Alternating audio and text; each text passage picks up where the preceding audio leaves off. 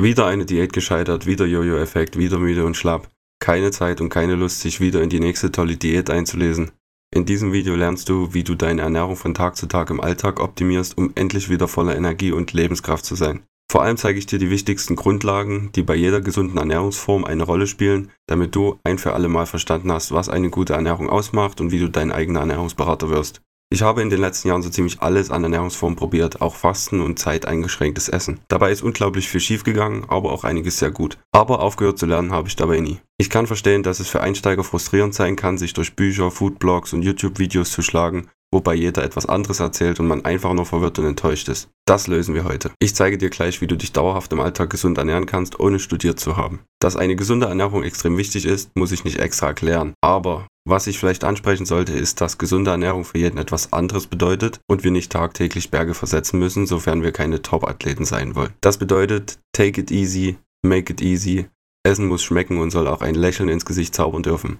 Sobald du gegen dich selbst arbeitest, indem du dich quälst, hast du schon verloren. Heute zeige ich dir den leichten Weg. Okay, erster wichtiger Punkt. Nährstoffe gliedern sich in Makro- und Mikronährstoffe. Makro, die großen, und Mikro, die kleinen, sind zwei wichtige Arten von Nährstoffen, die unser Körper benötigt, um optimal zu funktionieren. Makronährstoffe sind Nährstoffe, die in größeren Mengen benötigt werden, um Energie bereitzustellen und den Körper am Leben zu erhalten, wie Kohlenhydrate, Proteine und Fette. Mikronährstoffe sind Nährstoffe, die in kleinen Mengen benötigt werden, aber trotzdem wichtig sind, wie Vitamine und Mineralien. Sie unterstützen verschiedene Körperfunktionen wie die Immunfunktion und die korrekte Funktion von Hormonen und Enzymen. Ein einfaches Beispiel, um Makro- und Mikronährstoffe zu veranschaulichen, ist ein Sandwich. Das Brot stellt die Quelle für die Kohlenhydrate dar, das Fleisch eine Quelle für Proteine und der Käse eine Quelle für Fette. Die Tomaten und Gurken, die auf dem Sandwich sind, stellen Quellen für Mikronährstoffe wie Vitamin C und Kalium dar. Jede Mahlzeit, die man isst, sollte Makro- und Mikronährstoffe ausreichend beinhalten. Die Kombination all dieser Nährstoffe ist übrigens auch der Grund, warum Essen so lecker ist und Freude bereitet. Ich kenne kaum jemanden, der in ein einzelnes Salatblatt gebissen hat und vor Freude gejubelt hat. Auf der anderen Seite triggert Fast Food unsere Fresssucht, da eine Kombination aus übermäßig viel Zucker, sprich schnelle Kohlenhydrate und Fett unser Belohnungssystem im Gehirn Achterbahn fahren lässt. Das ist so ziemlich die Art und Weise, wie jede Sucht beginnt, egal ob Drogen, Social Media, Gaming, Zigaretten, Alkohol und so weiter. Was nun Ernährung jeden Tag und möglichst bei jeder Mahlzeit vereinbaren muss, ist Sättigung, Nährstoffdichte und Freude bzw. Genuss. Sättigung gegen den Reiz zu snacken bzw. um energiegeladen zu sein. Nährstoffdichte gegen Mangel, weil Mangel macht krank und man sieht bzw. spürt das wunderbar am ganzen Körper. Entweder zu dick, zu dünn, Haut, Haare, Nägel, Augen, Zunge, Zähne, Darm und so weiter. Punkt 2. Koche so oft wie möglich selbst und werde Herr deiner Nährstoffzufuhr. Wenn wir von gesundem Essen reden, dann kannst du getrost 90% vom Supermarkt komplett ausblenden.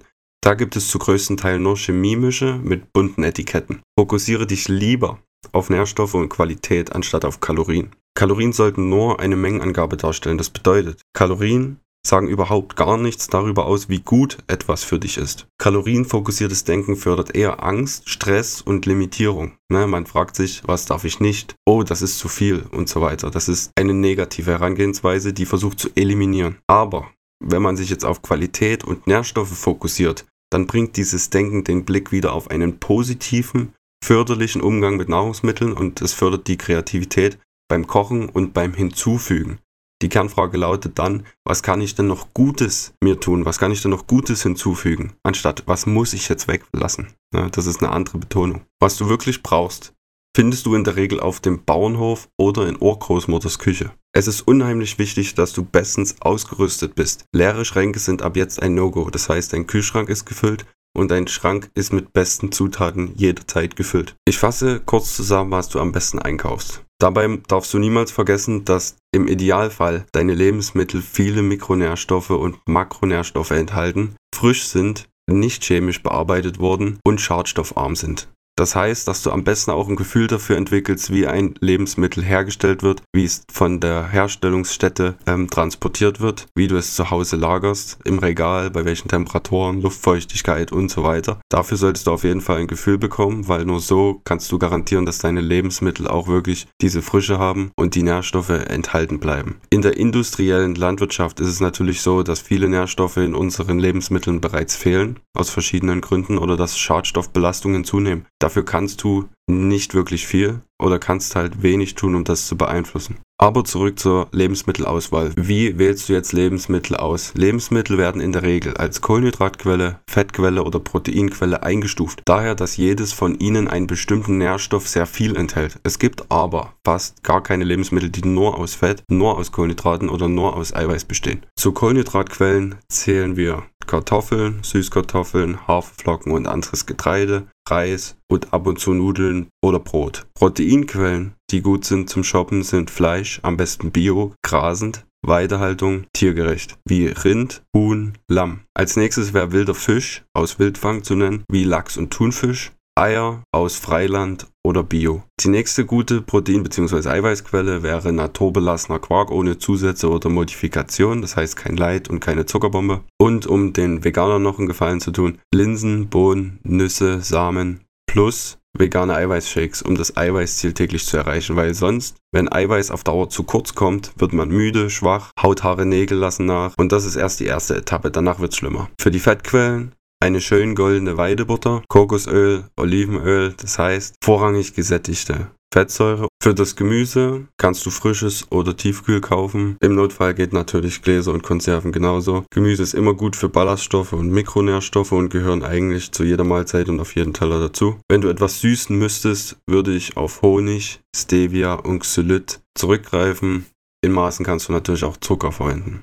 Leitgetränke mit Acesulfam K zum Beispiel sind ja, eher fragwürdig, aber machbar. Man kann sie mit einarbeiten. Das Problem bei Getränken mit viel Zucker, das heißt Limonade und Softdrinks, ist, dass der Zuckergehalt bei den Mengen, die man da trinkt, viel zu hoch ist. Allerdings sind Süßungsmittel wie Acesulfam K genauso schlecht. Aber der Riesenvorteil daran ist, dass man nicht ein Übermaß an Zucker mit einmal konsumiert. Das heißt, man muss so ein bisschen die Waage finden und man muss für sich entscheiden, was in welcher Situation, in welchen Mengen Sinn macht. Für Obst am besten Beeren, weil diese enthalten wenig Zucker, aber viele Antioxidantien dafür. Das heißt, man hat viele Mikronährstoffe und wenig Zucker bzw. Kalorien in dem Fall. Vermeiden solltest du To-Go-Regale, Fastfood, Snacks, insbesondere Ersatzprodukte. Überhaupt etwas ersetzen zu wollen, worauf sich unsere menschliche DNA über Generationen festgefahren und angepasst hat, ist ein absolut diabolisches Vorhaben. Punkt Nummer 3. Planung von Mahlzeiten im Voraus. Lerne dich selbst kennen und was dir besonders gefällt. Geh regelmäßig gesund einkaufen und bereite dir Sachen vor, sodass du nicht unterwegs in die Versuchung kommst. Stichwort Meal Prepping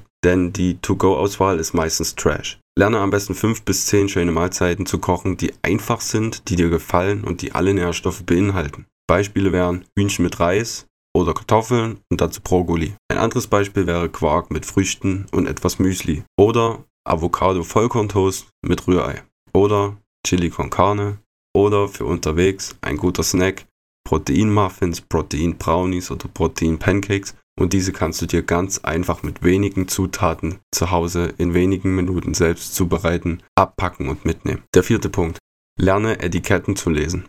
Das Lesen von Nahrungsmitteletiketten ist wichtig, um ein besseres Verständnis für den Nährstoffgehalt und Inhaltsstoffe der Lebensmittel zu erhalten. Hierbei kann man herausfinden, ob das Produkt zum Beispiel zu viel Chemie, Zucker, Fett, Salz oder Zusatzstoffe enthält und ob es für eine ausgewogene Ernährung geeignet ist.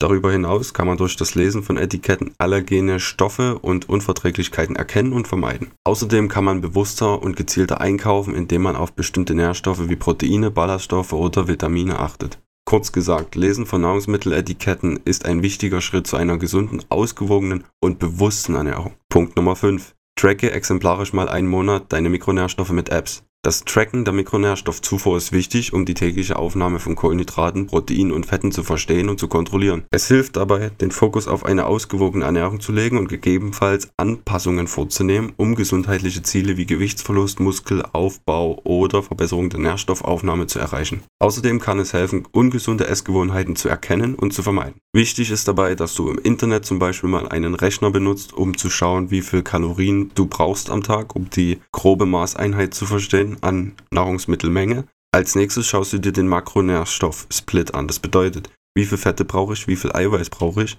und wie viel Kohlenhydrate brauche ich. Das ist komplett unterschiedlich, ob du weiblich oder männlich bist. Wie alt du bist, wie dein Aktivitätslevel so aussieht, welche Unverträglichkeiten du hast und so weiter. Das bedeutet, im Internet gibt es schöne Rechner, wie gesagt. Google das mal, geh da rein. Da trägst du ungefähr dein Alter, Aktivitätslevel und so weiter, deine Metriken ein und das errechnet dir so ungefähr Pi mal Daumen den Bedarf, den du brauchst an Makro- und Mikronährstoffen. Es gibt wunderschöne Apps aus dem App Store, teilweise auch kostenlos. Die sind voreingestellt, da kann man so ein bisschen das anpassen und das auch auswählen. Das rechnet das so ein bisschen vor. Und das Allerbeste daran ist, wenn du jetzt einen Monat deine Mikro- und Makronährstoffe trackst oder deine Kalorien trackst insgesamt, dass du ein sehr gutes Verständnis dafür bekommst, welche Nährstoffe du zu viel oder zu wenig zuführst. Und dadurch kannst du schon so ein bisschen absehen, wie dein Lebensstil so läuft. Häufige Fehler sind zum Beispiel zu viel ungesunde Fette, zu viel Zucker, zu wenig Eiweiß, zu wenig Ballaststoffe und zu wenig Gemüse bzw. Mikronährstoffe. Punkt Nummer 6. Ersetze ungesunde Snacks mit gesunden Alternativen. Ich habe dir eine Liste an Nahrungsmitteln vorgestellt, die du gern essen kannst, halte dich bestmöglich daran. Erstens, Snacken kann man planen. Bereite gesunde Snacks und Mahlzeiten zu Hause vor, wie die Proteinpancakes und packe sie in eine Lunchbox oder wiederverwendbare Tasche. Zweiter Punkt, suche nach gesunden Fastfood-Optionen. Informiere dich über gesunde Fastfood-Optionen, zum Beispiel Salate, Gemüsewraps oder Vollkorn-Sandwiches, aber behalte dabei deine Nährstoffziele im Blick. Das heißt, du kannst nicht dreimal Salat essen und hast dann die Kohlenhydrate, Fette und Eiweiße wieder vergessen. Das funktioniert nicht. Dritter Punkt, Zutatenaustausch. Wähle gesündere Alternativen für ungesunde Zutaten, zum Beispiel Avocado statt Mayonnaise oder Vollkornbrot statt Weißbrot. Vierter Punkt, Homemade Fast Food. Koche Fastfood-Gerichte wie Pizza, Burger zu Hause mit gesünderen Zutaten. Fünfter Punkt, Getränkewahl. Wähle Wasser oder ungesüßte Tees statt Limonade oder Soda. Sechster Punkt, bewusster Verzehr. Vermeide das Essen im Auto oder während dem Fernsehen und nimm dir Zeit, deine Mahlzeiten bewusst zu genießen. Im Falle, du snackst mal was Ungesundes, was du ja auch darfst und was du auch mal machen kannst, Maß halten.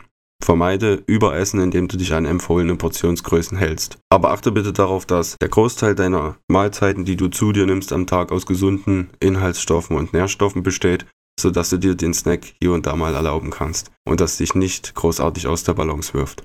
Punkt Nummer 7 und damit der vorletzte Tipp. Folge deinem Hunger, aber nicht deinem Heißhunger. Es gibt einen Unterschied zwischen Hunger, das heißt, es ist Zeit, wichtige Nährstoffe zuzuführen, und Heißhunger, das heißt, irgendetwas stimmt nicht und dein Trigger will schnelle Zucker- und Dopaminschübe. Lerne den Unterschied kennen. Folge deiner Intuition und versuche dich nicht wegen Kalorienzielen zu hemmen, wenn du tendenziell zu wenig gegessen hast und objektiv gesehen wirklich eine Mahlzeit fehlt. Das heißt, wenn du bloß einmal am Tag was Richtiges gegessen hast, dann wird früher oder später der Heißhunger reinkicken, weil du zu lange damit gewartet hast, die nächste ordentliche, richtige Mahlzeit zu essen. Kenne auf jeden Fall den Unterschied zwischen Hunger und Heißhunger. Das ist wichtig. Und behalte immer im Blick, wie viel habe ich gegessen, wo sind ungefähr meine Nährstoffziele, habe ich genug Protein, Eiweiß, Kohlenhydrate, habe ich Mikronährstoffe, Ballaststoffe zu mir genommen, habe ich Obst, Gemüse gegessen zum Beispiel. Und Punkt Nummer 8, der letzte und damit wichtigste Tipp, bleib cool und wirf deine Schuldgefühle aus dem Fenster. Damit danke ich dir für deine Aufmerksamkeit. Ich hoffe, du hast fleißig Notizen gemacht und kehrst zu diesem Video zurück, wenn du irgendwas nochmal überdenken musst. Schreib mir gern deine Erfahrungen und deine Ernährungstipps in die Kommentare. Falls du diese Informationen in diesem Video informativ und cool fandest, dann drück doch bitte den Abo-Button und wir sehen uns im nächsten Video. Bis dahin, bleib am Gewinnen. Dein Karl.